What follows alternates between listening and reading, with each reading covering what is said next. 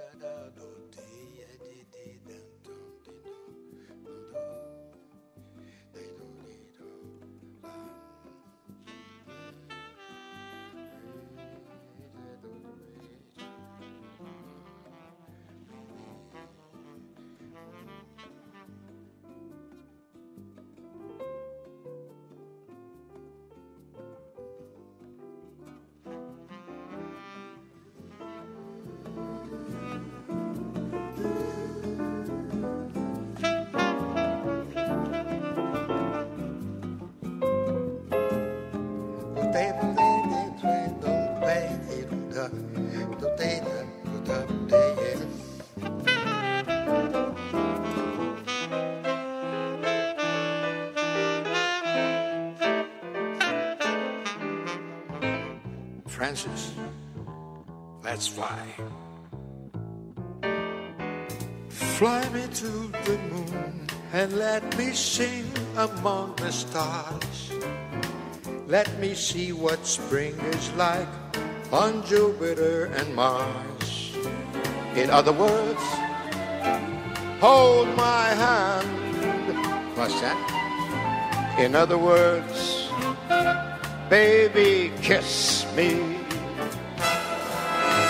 Fill my heart with song and let me sing forevermore. You are all I long for, all I worship and adore. In other words, Buenas tardes, ¿cómo andan? Bienvenidos a una nueva pausa, la que propone mi lado B, episodio episodio, para el disfrute, para relajar, para acompañar el atardecer con una copa de vino, un buen trago, buena música y la charla que hoy nos lleva como Tom Jobim y, y Francis, Francis Sinatra a la luna. Nada más que esta es una luna austral y de ella vamos a estar hablando con Lucía Busnelli. Bienvenida, Lu, a mi lado B. Hola Diego, hola a todos, gracias por la invitación.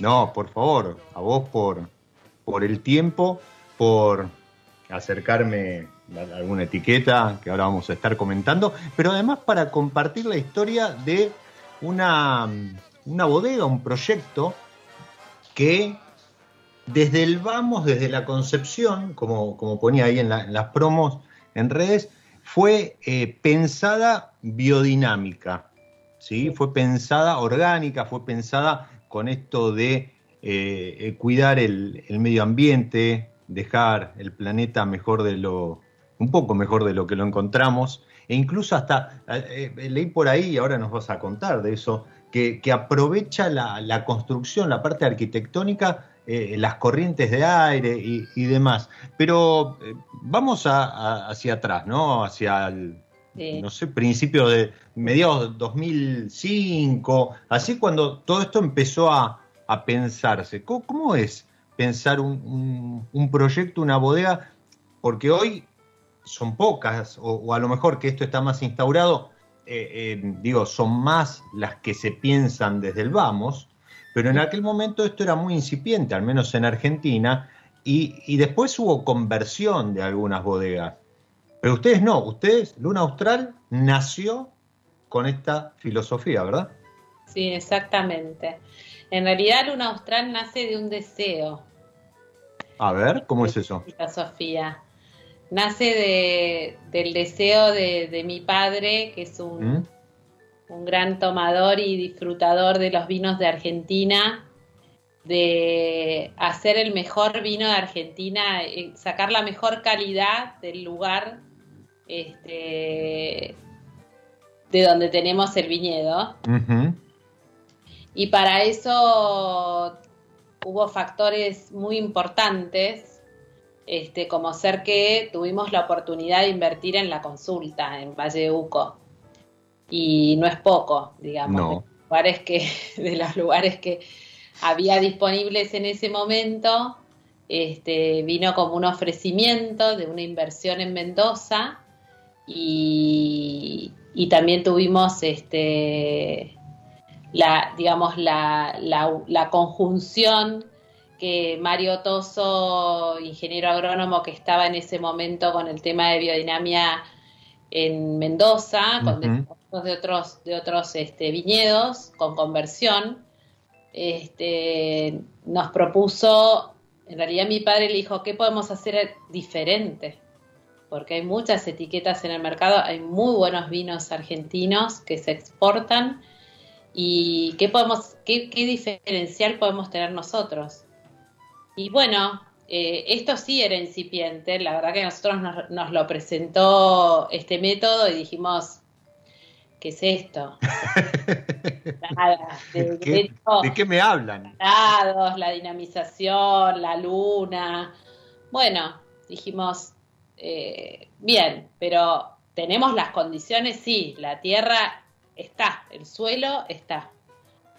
Y las plantas, y bueno, las plantas hicimos im- este, una implantación con selección masal de Malbec de la consulta, de muy, muy buena calidad, y también el Cabernet Franc, el Malbec y el Merlot y el Pinot Noir, eh, todas uvas tintas, porque en realidad fue co- como era una expresión de deseo, nos gustaba tomar vinos tintos, así que dijimos, bueno, hagámonos un vinito para nosotros, digamos, fue como un poco así, no, no, no había una, una estrategia de negocio, digamos, había más que nada una expresión de, de, de poder hacer lo mejor este, de lo que el suelo, el método y, y Mendoza nos podía aportar, porque ya veníamos tomando muy buenos vinos también de Mendoza de muchos años, sobre todo en la época de la conversión en los 90, cuando fue toda la, la conversión en, en- en toda la, la región, ¿no?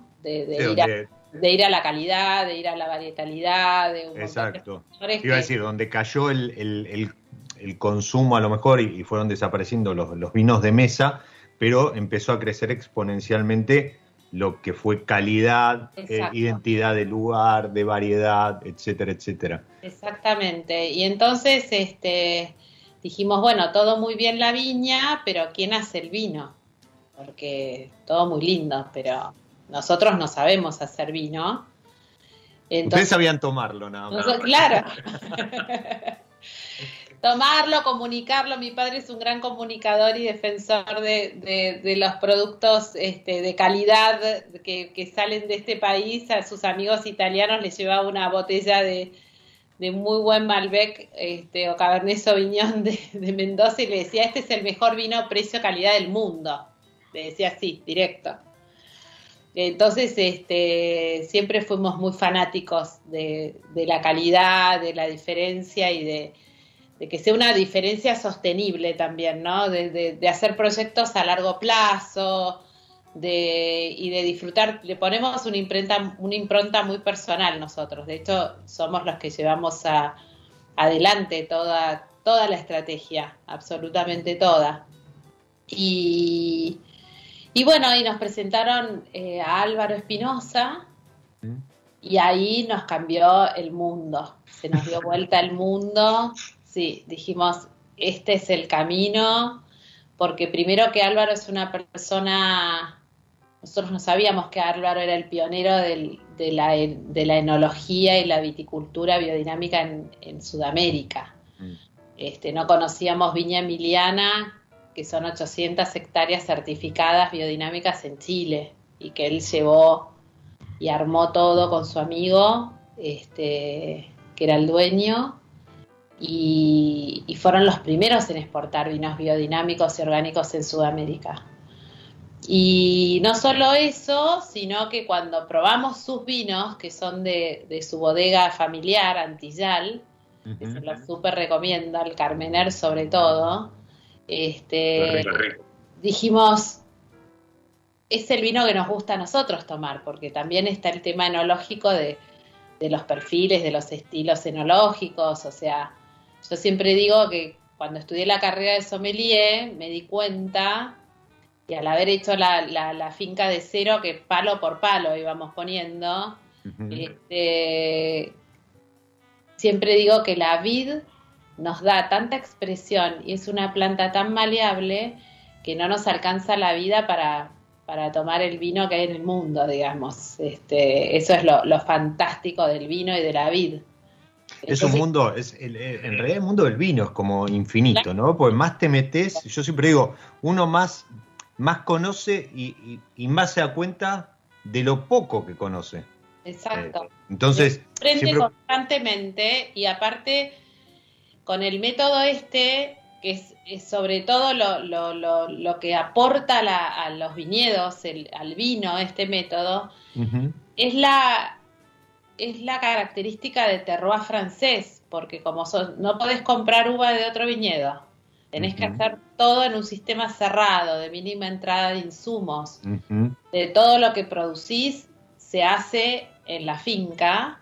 Entonces el concepto de cosecha, de añada, empieza a tener una importancia enorme, cosa que nosotros le prestamos más atención, nosotros como consumidores, le prestamos más atención a una etiqueta, al varietal, al lugar. Este, todo eso está, pero aparte tiene un plus de trazabilidad, que como se certifican todos los procesos, este, nosotros somos, digamos, una bodega full biodinámica Demeter desde el inicio y encima con todos los productos, o sea, todo el portfolio está certificado porque entendimos que esa era la ventaja. No que un año, como se certifican año a año, no que un año certificaba y otro año no. Porque si no perdía esta cuestión de histórica y de continuidad en el tiempo. Que el Constancia de por sí el vino te lo da. Porque justamente el vino es un alimento súper orgánico que va, va este, evolucionando con el tiempo y como nosotros aparte de eso, este, gracias a Álvaro y su enología, hacemos vinos de altísima gama de guarda, este, que él fue, él es, él es la experiencia viva de que el vino biodinámico se puede hacer de calidad y de guarda, porque también veníamos con muchos, muchos preconceptos cuando empezamos, que como vos bien decías, eh, nosotros empezamos en el 2008, pero en ese momento había muy pocos proyectos en el mundo también. Y de vinos orgánicos certificados o biodinámicos que o hacían prácticas biodinámicas, pero no iban a la calidad, no estaban enfocados en la calidad, estaban enfocados solo en la sustentabilidad y en la no químico, digamos, en la no contaminación. Y también el concepto de sustentabilidad fue evolucionando en los últimos 20 años. Este, antes era una cuestión más de, consumo de, energía o de, o de reciclado. Y mm. hoy, hoy compone un montón de factores, no solo ambientales, sino sociales, este, que se van como integrando. Y la certificación biodinámica, cuando nosotros tenemos la auditoría, va a eso. O sea, la auditoría te certifica no solo el viñedo, la bodega, además los procesos y también quién es la gente que está trabajando. Nosotros tenemos la misma gente desde el que empezamos a trabajar. O sea, podés formar equipo y podés tener, eh, digamos, una, una, una cuestión de continuidad. Cuando vos podés sostener esa calidad, por supuesto, ¿no? Eso, eso está bueno porque agregás expertise, know-how, no, no hay transferencia, la tasa de, error eh, eh, cada vez eh, tiende más a cero. Hay mucho trabajo. No, no, seguro. aprovecho, vos dijiste cuando estabas estudiando sommelería, aprovecho para mandarle un, beso, un abrazo enorme a Lina Ruiz, que nos está escuchando, que fue compañera tuya hoy nos comentó, fue compañera mía y, gran cocinera. Enorme. Del impenetrable y, que, y, que la extrañamos acá, porque hacíamos nuestras prácticas, nuestras catas las hacíamos en la casa de ella.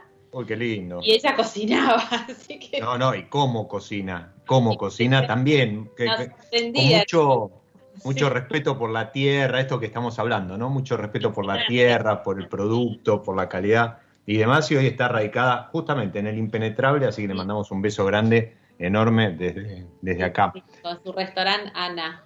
Sí, exacto. Divina.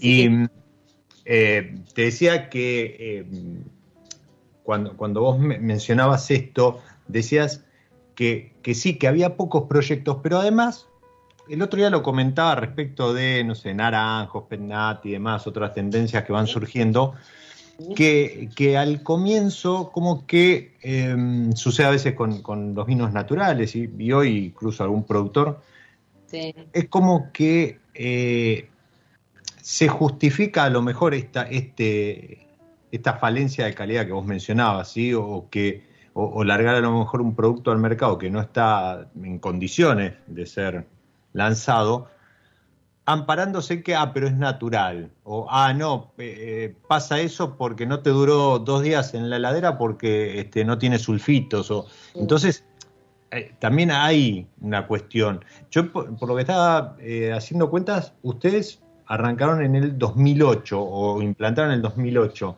Sí. Pero la primera cosecha, 2014, ¿puede ser? 2013 fue la primera cosecha certificada. Vos tenés cuatro años igual aunque empieces de cero, es conversión, porque para ellos la palabra conversión, para el Internacional. ¿Cómo es eso? A ver. Es una, en realidad, la palabra conversión es una eh, traducción, digamos, del alemán. Sí, exacto. Este, muy literal, que tiene que ver más con lo, con lo cultural, más que con que tenés que convertirte de convencional a, a biodinámico este, vos tenés que convertirte como de la cabeza, digamos, como de la cultura de compañía, ¿no? de decir, eh, salís del convencional, entonces el convencional tiene, tiene un trabajo agronómico totalmente opuesto al biodinámico. Y el orgánico está como en el medio. O sea, el orgánico no eh, aplica químico, nada más. El biodinámico tiene que ser orgánico certificado sí o sí, con lo cual nosotros lo que hicimos, en vez de hacer dos años de orgánico y cuatro de biodinámico, hicimos dos en uno, digamos. Porque como si empezábamos de cero, esa fue nuestra ventaja. Ok. Entonces empezamos orgánico y biodinámico paralelo. Bien. Este, porque ya, fui, ya íbamos a lo biodinámico en realidad. Entonces el compost es un compost orgánico de, desechos de la vid y de la bodega, no es el compost doméstico, eso lo aclaro porque no tiene nada que ver con el compost que podemos hacer en el balcón. Una huerta, por ejemplo. El compost para una viña es un compost que tiene los residuos vegetales de la vid, de la poda, después los orujos de la bodega, y todo lo que son las plantas aromáticas que usamos para hacer los preparados, que los preparados son ni más ni menos que recetas homeopáticas con acción terapéutica y con fertilidad, para darle fertilidad y vitalidad al suelo, y que es lo mismo, digamos, el equivalente natural del agroquímico. Tiene, tiene, la misma función, o sea, yo con un preparado de diente de león aporto fósforo, eh, con un preparado de milenrama aporto nitrógeno, con o sea, lo que yo tengo que ir a comprar al agroquímico para darle a la planta, yo lo que hago es lo hago naturalmente, con un contenedor animal, con el compost como medio y las plantas son las que tienen la parte activa. ¿Qué logro con esto? O sea, para Rudolf Steiner, que fue el, creador de la agricultura biodinámica, y que ese método que lo definió él en 1924 es el que aplicamos hoy, ahora.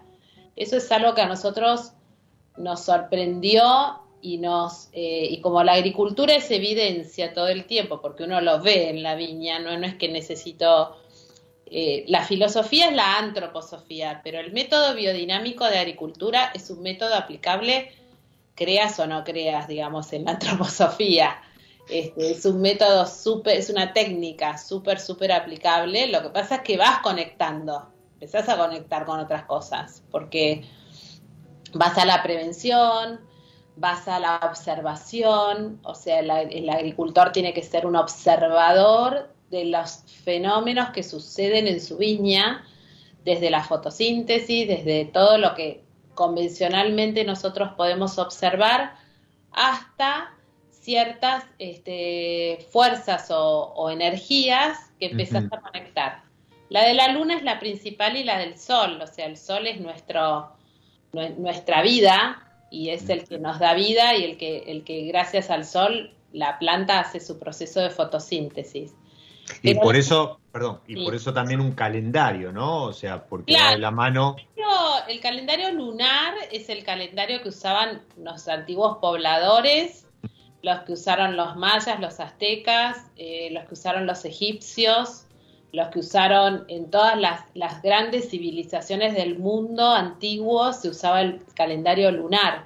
El calendario solar es el gregoriano. De hecho, no coincide con, con, digamos, las fases de la luna, ni, ni, la cantidad de días que tarda la luna. Este, o sea, los 12 meses son impuestos convencionalmente, digamos, por un calendario gregoriano solar. El calendario lunar es el calendario del agricultor y de los navegantes, porque la luna tiene esa, esa energía y esa, y esa propiedad de poder atraer los líquidos al centro de la Tierra y retraer. Entonces el fenómeno de las mareas es el más visible para nosotros. Pero la savia de las plantas es líquido y es y es sobre eso que nosotros trabajamos, sobre todo en la viña, con el tema del, del, vigor de la mm. viña, que es, una palabra muy, muy usada, este, sobre todo que dentro de los 10 primeros años la vid tiene que tener mucho vigor, después hay que bajar el vigor, hay toda una, una situación de, de manejo de viticultura, que nosotros lo que entendimos es que sin saber absolutamente nada de esto. Esto nosotros somos unos simples aprendices. Este, no es que decimos si hablamos con, este, por ahí no, utilizo términos, así que si hay algún viticultor o agrónomo este, que me sepa disculpar, lo nuestro es experiencia y evidencia. Este, la viña está balanceada y eso es algo que es una, una situación donde uno va hacia el balance de las cosas y no hacia el equilibrio, a que tiene que estar todo perfecto, todo igual, todo estandarizado, porque justamente la biodinamia nos da identidad del lugar. Entonces esa viña se va a expresar de la manera que, le aporte yo los nutrientes. Los nutrientes son con el compost, que se aplica una vez al año en dosis homeopáticas, es una palada por planta, nada más y es un compost que tiene seis preparados biodinámicos aplicados. Entonces es un compost orgánico potenciado con preparados. Y a su vez hay dos preparados que se aplican en la viña directamente, en dos momentos, en los dos momentos más importantes para eh, la vid, que es la de la floración, que se aplica un compuesto que es preparado con sílice, con cuarzo fina, finamente molido. Y el sílice, este, como nosotros todos lo sabemos, si, si alguna vez este, leímos o vimos o hasta fuimos a una feria artesanal y te comprabas un cuarzo para la mala onda, viste, esas cosas de, como de, de la energía, bueno. El sílice tiene la capacidad física de mediar con la luz. Entonces nosotros ponemos el preparado que lo, lo, aplicamos por aspersión, como si fuera un pulverizado, las hojas, y eso hace que el fruto tenga la, la, piel más gruesa. Y, como vos sabés, la piel más gruesa en un agua tinta es lo más. O sea, la, calidad de taninos que nosotros podemos llegar a tener, la materia colorante, y eso es lo que, digamos, sensorialmente en una cata podés llegar a percibir. Digamos, entre a mí muchas veces en las catas me dicen qué diferencia hay entre un vino biodinámico y vino convencional. Bueno, el tema de la intensidad del color y del brillo y, del, y del, de la materia colorante es impresionante. Por lo menos nosotros lo vemos con nuestros vinos. Eh, vino, el vino 2014, que no sé si vos lo habrás podido este, observar o, todavía no lo, no lo has tomado, el Sintonía, que es nuestro blend icono, este, es un vino, es 2014, estamos en 2021. Entonces, este, cuando nosotros lo vemos y vemos el brillo y la intensidad de color que tiene, bueno, ahí nos damos cuenta de todo el trabajo también, porque la enología es, es una interpretación de Álvaro de, de lo que a nosotros nos gusta, de lo que le da el terroir, de lo que le da el método, pero con una mínima intervención. Eh, más que intervención, cero maquillaje es el vino, o sea, nosotros no tenemos muchos elementos enológicos para corregir, con lo cual para nosotros es importante la sanidad del viñedo. Claro, o sea... Eh, porque tampoco puedo salir a comprar uva a otro lado. No, no, pero aparte muchas veces se dice, no, porque si no tiene intervención el vino, ahora también es otro, otra palabra o otra frase que, aparece por ahí. Las palabras, te digo que hace muchos años Álvaro nos decía de la mínima intervención. Claro, pero viste que ahora se está escuchando. Entonces hay, muchos que dicen, ah, bueno, pero entonces si no tiene intervención eh, sale más barato hacerlo, porque se hace más fácil. Sale solo. Claro, y y todo lo contrario, porque si no intervenís, es como que tenés, como vos decís, ¿no? Menos margen de maniobra. Tenés menos margen de error. El uso de los sulfitos es. Eh, para nosotros, el uso del sulfito tiene que ser muy optimizado. Aparte de que tenemos menos permitido menos cantidad de sulfitos que un vino convencional para certificar. ¿En, cuánto, ¿En cuánto está el, Son 80 partes por millón contra 150 partes por millón que permite el INB. 150, 180, ¿no? Depende si es tinto blanco. Hasta, o sea, el hasta puede tener una variabilidad. En el caso de los vinos biodinámicos es 80, pero es, muy, es eh, sí, no, perdón, es 100, pero es muy curioso porque en el caso de los vinos orgánicos es 80. Y como nosotros tenemos que certificar orgánico primero, porque tenemos las auditorías de orgánico y de biodinámico, este, que me permita a mí Demeter aplicar hasta 100, eh, no puedo. tengo que hacer 80. Estas son las certificaciones. También hay, hay toda una situación de, protocolos y de, cuestiones que también fueron haciéndose en la medida de que fue evolucionando esto. Este, nosotros hoy podemos hablar más de biodinamia porque existen consumidores de, productos biodinámicos en el mundo. Antes no existían, en el 2008 no había una persona que haya tomado un vino biodinámico certificado. Sí, sí, no, no tenías referencia. No, nosotros salimos con el 2003, era, bueno, sí, eh, es orgánico. Y nosotros decimos, no, no es orgánico. Aparte de orgánico, hay un plus. Y bueno, hoy la tendencia mundial es mirar hacia Bordeaux, aunque Nicolás Jolie haya comenzado en el lugar hace muchísimos años antes que nosotros. Este, Elisabetta Foradori es otra, otra de las, de las este, pioneras en Italia.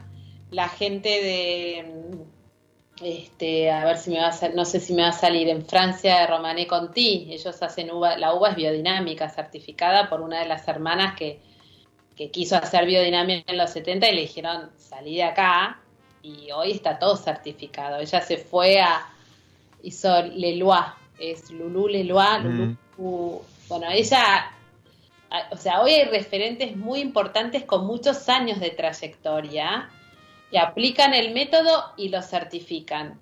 Porque ese es el otro tema. Si no tengo el sello de meter en la botella, no le garantizo al consumidor que yo hice lo que todo lo que tenía que hacer.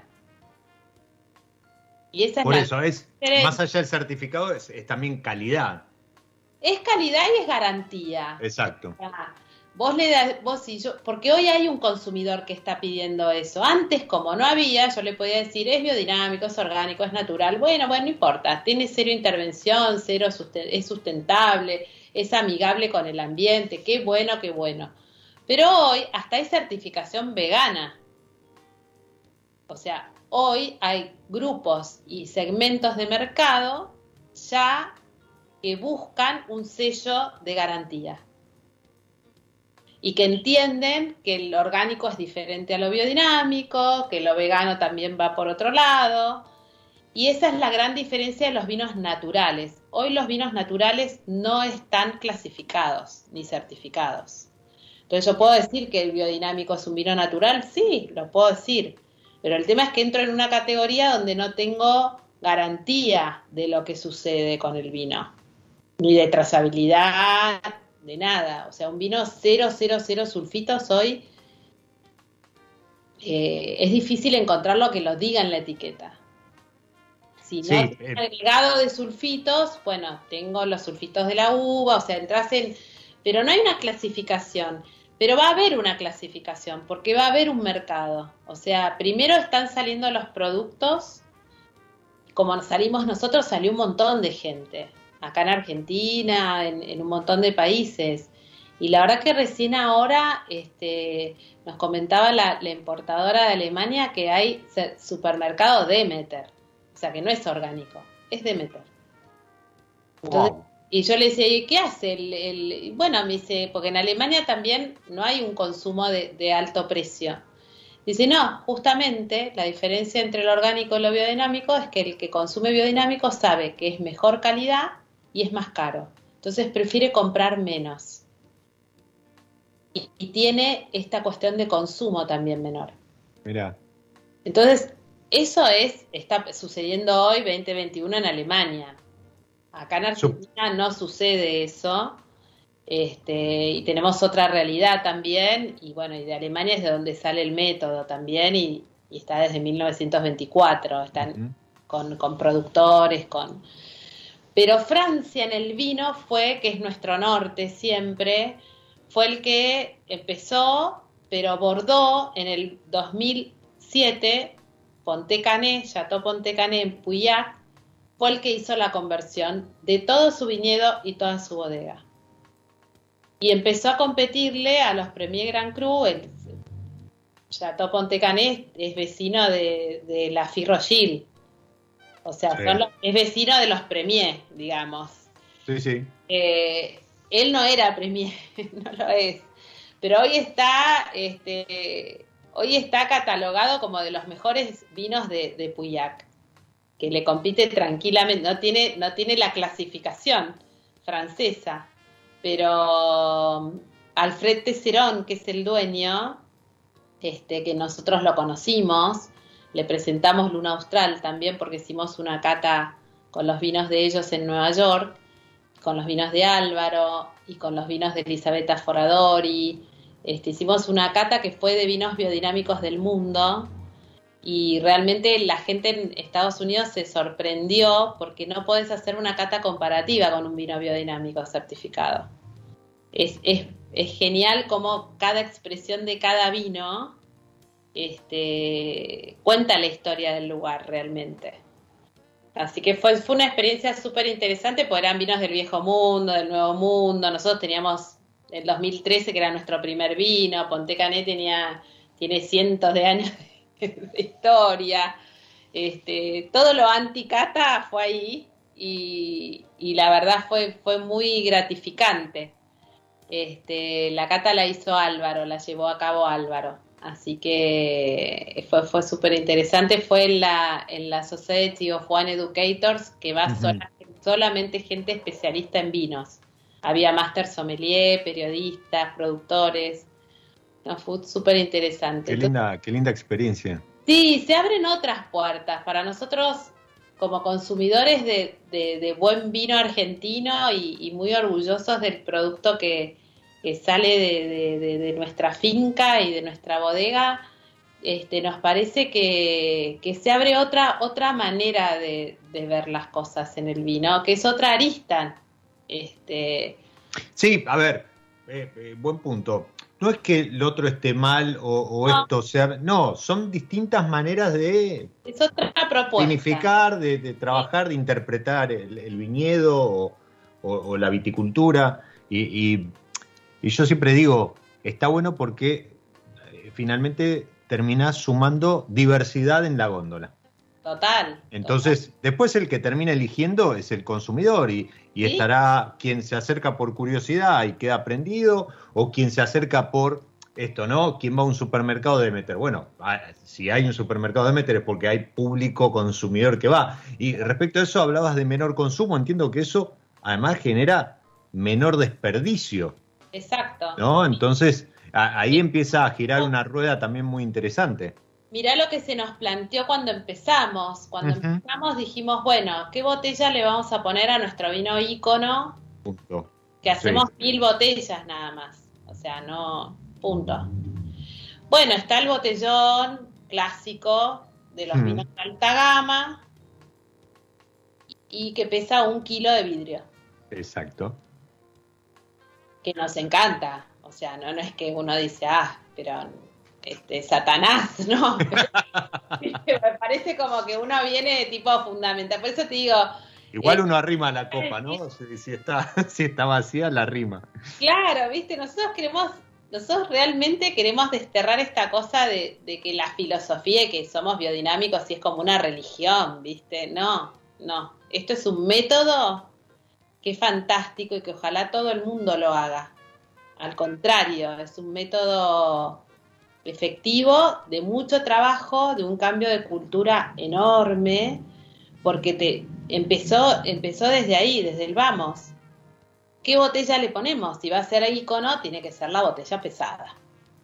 Pero no, si nosotros somos biodinámicos, certificamos biodinámico, te permite la certificadora. Sí, la certificadora te, va a permitir. Sí, te va a permitir, pero no es coherente. Entonces nos fuimos a la, a la botella Ecoba que pesa 480 gramos. Y pero es finita, parece débil, delicada. Bueno, pero el tema, lo importante es el contenido. Y ahí empezamos a generar una serie de, mm, cuestionamientos hacia, hacia la comunicación en general de los vinos de alta gama, interno, ¿no? Un cuestionamiento interno, de decir, bueno, ¿cómo nos presentamos? Porque si no vamos a parecer que, que no somos este, un vino de calidad cómo nos presentamos como vino de calidad. Y nos dimos cuenta que en realidad el producto cuando se probaba ya estaba. No era una cuestión de la etiqueta. Aparte, nosotros no vamos a góndola, por ejemplo. Nuestra venta es directa, casi todo se exporta. Entonces dijimos, bueno, saquémonos eh, ciertos temores, ¿no? Que vos tenés ciertos frenos comunicacionales, se llaman, yo soy publicista, entonces nuestro freno era la botella liviana, nuestro freno era que nuestra etiqueta no era negra con dorado, sino que era marrón, que tenía toda una serie, bueno, y eso fue todo un proceso que fuimos viviendo y al día de hoy eh, todos, mi familia, mi papá, mi mamá, mi hermano, que somos los que, los que hacemos Luna Austral, más Álvaro, más este, Gabriel Jiménez y Graciela, que son los encargados y que viven en la finca y que están desde el día cero y que no entendían nada tampoco. Eh, y, ni hablar cuando, cuando mi hermano es, el arquitecto que hizo el proyecto y la construcción este, y toda la idea, y cuando dijo esto va a ser un anillo de mil metros cuadrados donde va a estar todo integrado, el área productiva, y, tenemos los, los, canteros de aromáticas de un costado, del otro lado los corrales y la huerta, y toda la cordillera, que es una cosa increíble. Y, va, ¿y dónde va a estar el edificio? En el medio de la finca, que en general las bodegas son como edificios, o si fueron antiguas, son edificios que están más al costado, o el viñedo está atrás. Este, esto está en el centro, y esta cosa de, que el hombre, eso sí es muy antroposófico, de que el hombre es el que observa y es el que interviene de manera creativa y eficiente. En todas, en todas sus, en, digamos, creativa y eficiente todas sus energías, sus humores, sus estados de ánimo, su trabajo, sus objetivos, y, lo que hace la antroposofía es que el hombre se vuelva más humano y más conectado de donde está, de dónde viene, de este planeta, ¿no? Entonces que el fruto de ese, de, de ese agricultor que va a ser único, irrepetible y con su propia identidad es lo que lo va a satisfacer y aparte lo va a alimentar sanamente, ¿no? No se va a enfermar.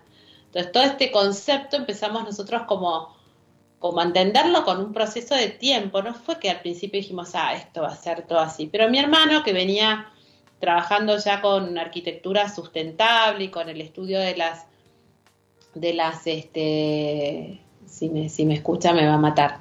Pero, y sí, pero bueno, este, me toca de todas las corrientes y de la, de la Mendoza tiene una gran amplitud térmica, con lo cual es buenísimo hacer este, edificios donde térmicamente se puedan regular este, por las corrientes. Entonces tiene todo un estudio hecho, aparte del antisísmico, que encima tengo paredes muy, muy anchas y eso está buenísimo para, para una cava, este, es genial. Eh, entonces, bueno, fue como que el edificio fue naciendo con los cuatro años, de, con las cuatro floraciones, después de la cuarta floración recién se hizo el edificio. No se hizo todo al mismo tiempo. Fue el proceso. Nosotros porque aparte hasta la cuarta floración no necesitábamos vinificar. Este, igual vinificamos en la tercera porque ya queríamos saber qué, qué vino íbamos a hacer. Tenemos, tenemos un 2011 que este año tiene 10 años y lo abrimos el otro día con mi papá y está impecable. Este, que se elaboró en la Celia, pues nosotros estamos dentro de Finca La Celia y, y se elaboró convencionalmente, obviamente, no teníamos, no estábamos certificando nada, sino que era, bueno, la uva era lo que estaba certificándose, estaba en proceso de, con lo cual no podíamos sacar ningún producto full Demeter el 2012 se certificó la uva, pero se hizo convencional. Y ese, ese me acuerdo, cuando, nos conocimos en Cabaña de las Lilas. Eh, Nico, Nico Orsini comentaba en redes que, todavía, todavía tenía un 2012 que debe estar espectacular. Está bueno, está, están evolucionados, ya son vinos de 10 años, vino argentino de 10 años, ya pero es increíble el tema de, que, del color, por ejemplo. Sí. Cosa que, que, nosotros nos asombramos. ¿eh? Pues a mí me dicen, ¿y qué potencial de guarda tienen tus vinos? Yo voy a dar las charlas ahí. Mariano Fresco me invita en, Gato Dumas. Dumas. Después en la, bueno, en la EAS doy, la clase de, biodinamia, con, que Claudia Piedrabuena me invitó. Este, y, y mismo en las catas ¿viste? Cuando un cliente compra y dice, bueno, ¿qué potencial de guarda tiene? Mira, yo te digo, desde el 2013 a hoy, son esos años.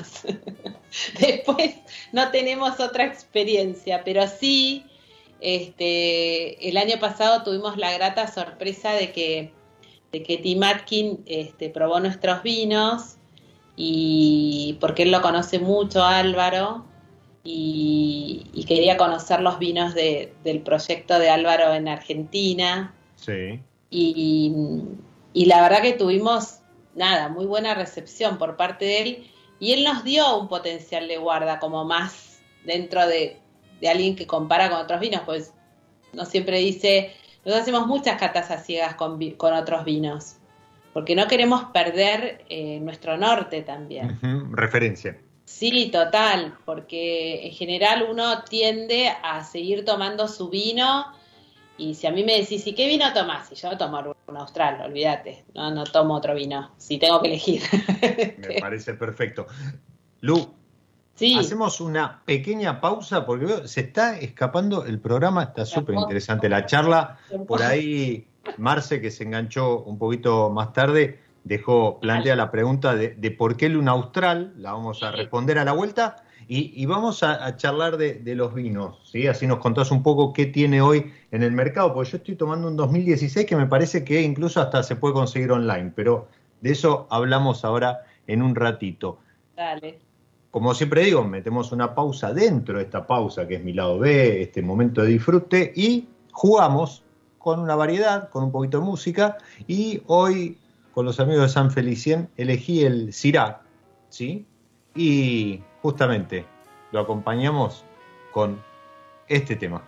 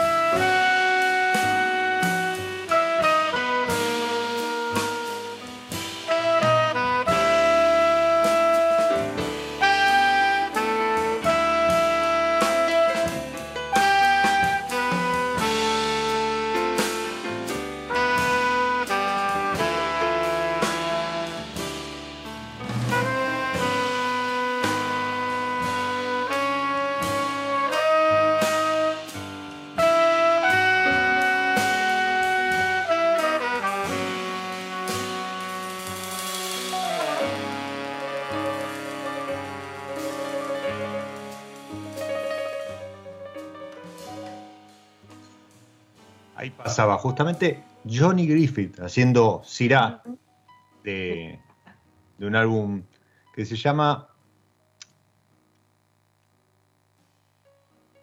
Dance with the Lady y, justamente juega con esto de las variedades y, un poco el, tema del vino y, acompaña con, con, muy buena música para servirse una copa como esta de Malbec 2016 de Luna Austral que antes de ir a la pausa, comentaba que ya se puede conseguir online, porque entiendo que ustedes apuntaron, como bien estuviste contando, a calidad, a diferenciarse, a em, salir incluso a buscar otros mercados, y hoy por hoy prácticamente toda la producción se exporta, ¿verdad?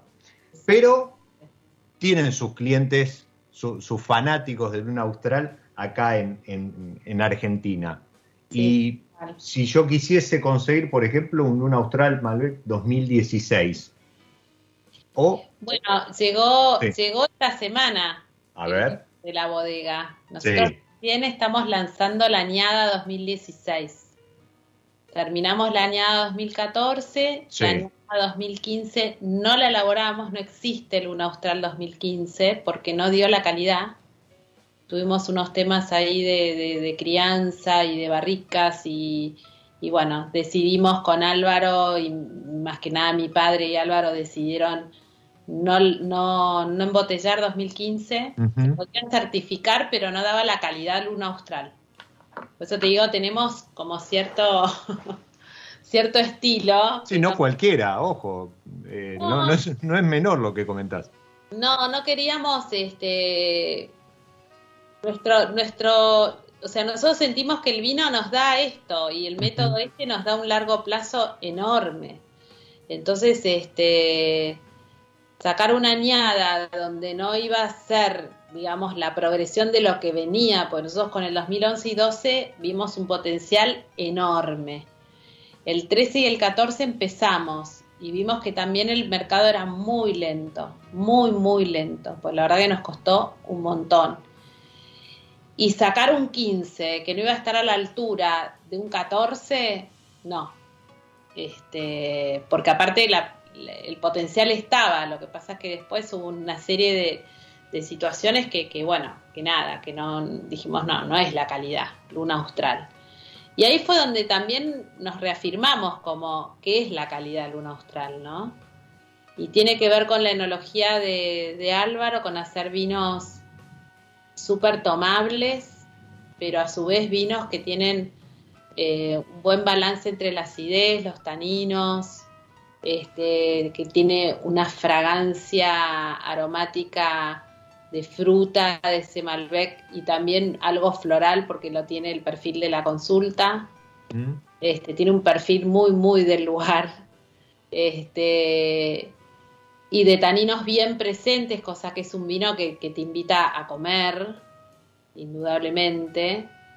Este, y que sea un Malbec como elegante, ¿no? Un Malbec eh, que salga del Malbec de otras zonas donde son por ahí un poco más, más robustos. Este es un Malbec muy presente y con, y con un, un retrogusto y un final súper largo, súper, súper largo. Y esa es la idea porque te invita a comer y a seguir tomando. Te iba a decir, tiene una frescura, una, una acidez. Estamos hablando 2016.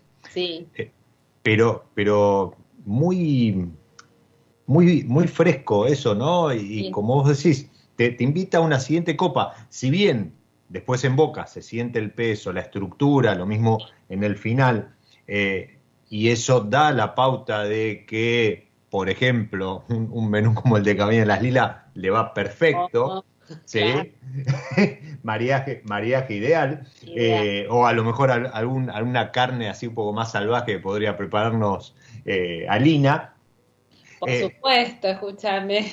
Perfectamente podés, podés empezar a tomarlo solo, como en la previa de la cena, y después ir con la copa a, sentarte a, encarar el plato, ¿no? Abriendo la otra botella una horita antes para, seguir, o la podés decantar, airearla en un decantador también. yo esta la abrí ya hace casi hora y media, y ahora en copa explota esto que vos decías, ¿no? El flores, eh, fruta de, berries, así muy de, valla muy, muy chiquita, em, y, en boca eso acompaña, vuelve a aparecer, pero además aparece alguna nota eh, herbácea que va hacia a lo mejor algo mentolado, pero aparecen también eh, notas de crianza, a lo mejor un, café, un chocolate. Sí, sí, sí, hay, pero es muy sutil el uso de la que nosotros hacemos. Está muy integrado. Es muy sutil. Nosotros digamos que eso es súper interesante eh, porque Álvaro es el que el que le, le, da el toque, ¿no? Porque hay una tendencia del uso de menor barrica en casi todos los vinos en el mundo. este, y más de huevos de concreto, este, cubas huevo cubas de distintos formatos, ánforas. Hay, ahora hay una tendencia por, por esta cuestión de microvinificar, de hacer pequeños volúmenes y después hacer los blends. De hecho, el Malbec 2016 es un blend de Malbec en tres eh, momentos de, cosecha diferentes. Nosotros cosechamos en tres momentos diferentes y vinificamos en cubas huevo de concreto este, y después va a crianza, la mitad del vino, el 50% de ese blend, Álvaro hace el blend, y de ese blend va el 50% a, a barricas de roble francés de primer y segundo uso ya, que eso antes en el vino de súper alta gama era primer uso y nada más. Sí. Pero hoy hay una situación del manejo de la barrica muy diferente de lo que era antes. Eh, la, la, barrica tiene que estar eh, sí, como vos decís, como, como amalgamada, ¿viste? es como la sal, la sal en el asado, ¿no? Claro. Para, realzar a lo mejor el sabor o terminar de, cerrar ahí el, el Es como ese, aroma medio dulce que uno siente en los vinos tintos a veces. Uno dice, es dulce el vino, ¿no? Vainilla. Esa vainilla está clavo de olor, canela, esa cosa, pero muy sutil y el otro 50% del vino va a huevos, a cubas huevos non-blot francesas, que nosotros trajimos de, Francia. Eh, tiene una microoxigenación y una porosidad totalmente distinta de, nuestro concreto nacional y eso nosotros lo notamos, o sea, le da un carácter que tiene que ver con lo frutal tiene que ver con mantener taninos eh, primarios, digamos, y, y que son taninos muy presentes. Entonces, después ensamblados con los taninos de barrica, te da lo que es hoy Luna Austral, que es como un assemblage de Malbecs. Pero todo muy bien integrado, vuelvo a insistir, ¿no? Eh, la, botella... Es la maestría de Álvaro que, después tiene 18 meses en 18 meses de crianza, 18 meses en botella. Nosotros tenemos un poco más de botella, pero la ventaja que, volvemos al tema de, la, de la venta directa es que el vino sale de Mendoza de marzo a noviembre. En verano no hay vino acá. Ok, bien. Eh, y nosotros tenemos como la garantía a nuestros clientes directos de la calidad y, de la estiva del, producto. Entonces, eh, es como una manera biodinámica de, distribuir. Este, primero porque es muy poca la cantidad que vendemos acá. No, y aparte es también respeto por, por el producto, ¿no? Y, considerando que la, logística... sale de la cava. O sea, o sea, el 2016 que estás probando, hace dos semanas llegó acá a Buenos Aires. Y esa es la idea. Nosotros traemos todas las semanas, de acuerdo a demanda, Perfecto. Eh, la cantidad de vino que necesitamos. Y tenemos un mínimo stock acá y lo pueden pedir en, Luna Austral Wines, que es nuestra... Eso iba a decir, arroba Luna Austral Wines.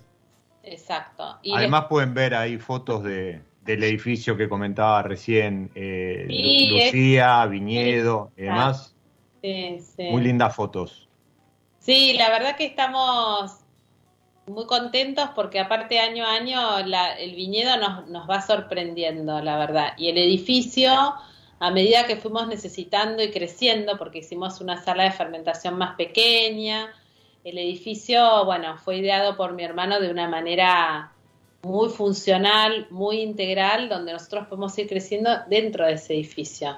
Entonces no necesitamos empezar a agregar cosas. Eso está bueno. eso está este, bueno. que eso, eso la verdad que, que sí, está, está bárbaro. Vive Gabriel y Graciela con su familia, viven ahí.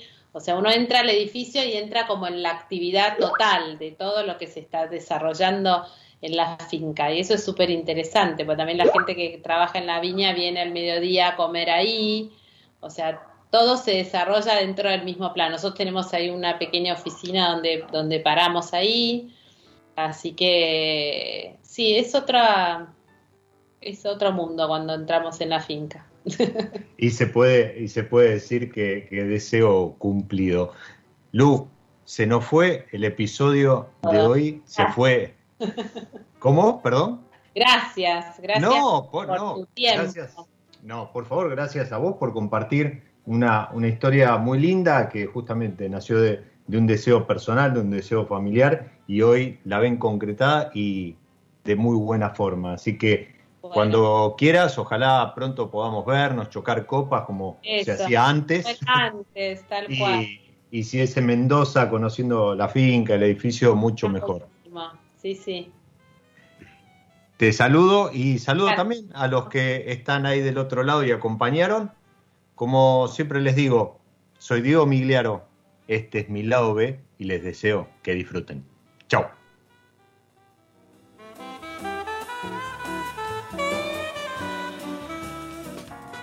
Nos encontramos en cualquier momento en otro episodio de Mi lado B.